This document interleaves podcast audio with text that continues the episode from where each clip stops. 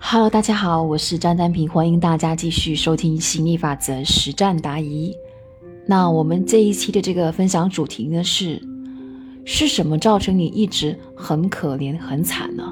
我们马上来进入学员的提问环节哦。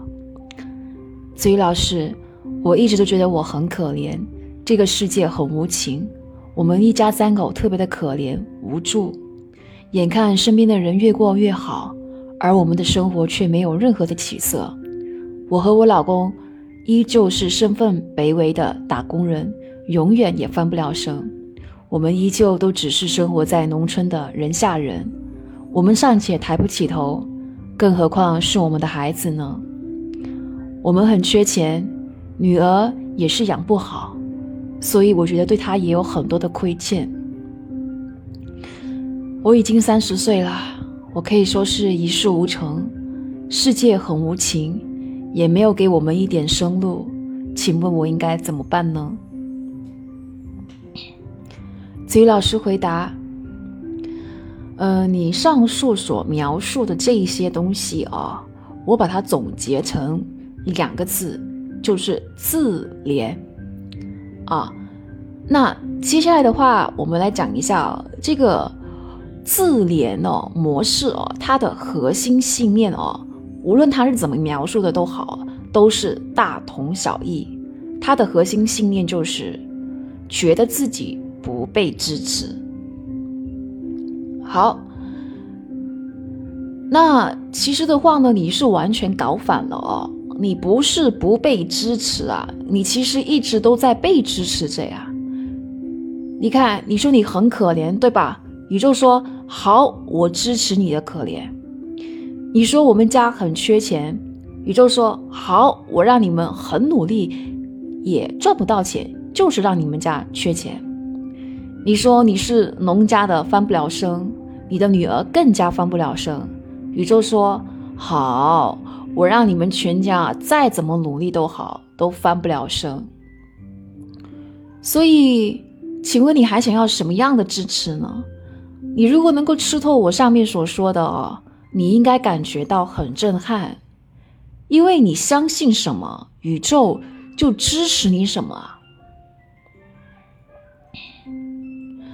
然后你这里的话哦，一直都在刻画自己这么就是这么努力的去刻画自己可怜的一个形象哦，就是说让大家都觉得你好可怜，我就。就大家即便也很认同你可怜哦，那你又能够得到什么呢？你能够活得更加的开心幸福吗？还是说你更加的认同自己的可怜了呢？所以你要不要还是继续去犯傻呢？自己做一下选择吧。那如果说，你已经打算要彻底把这个自怜的模式哦连根拔起，那首先的话呢，你就要怎么样去下一个决心，就是你要去放弃自怜模式所带来的好处。以下就是四个好处啊。第一个，你呢不需要为自己去负责任，因为你是受害者呀，所以你可以把所有的责任都推出去。第二个，你可以一直去责怪别人，啊，都是你们不帮我走出来，都是你们的错，你很无辜。第三个就是，你可以不需要承担改变自己的责任，你不需要去改变，你就只是希望观望就好了。第四个好处是，你也可以不用挨骂，你看。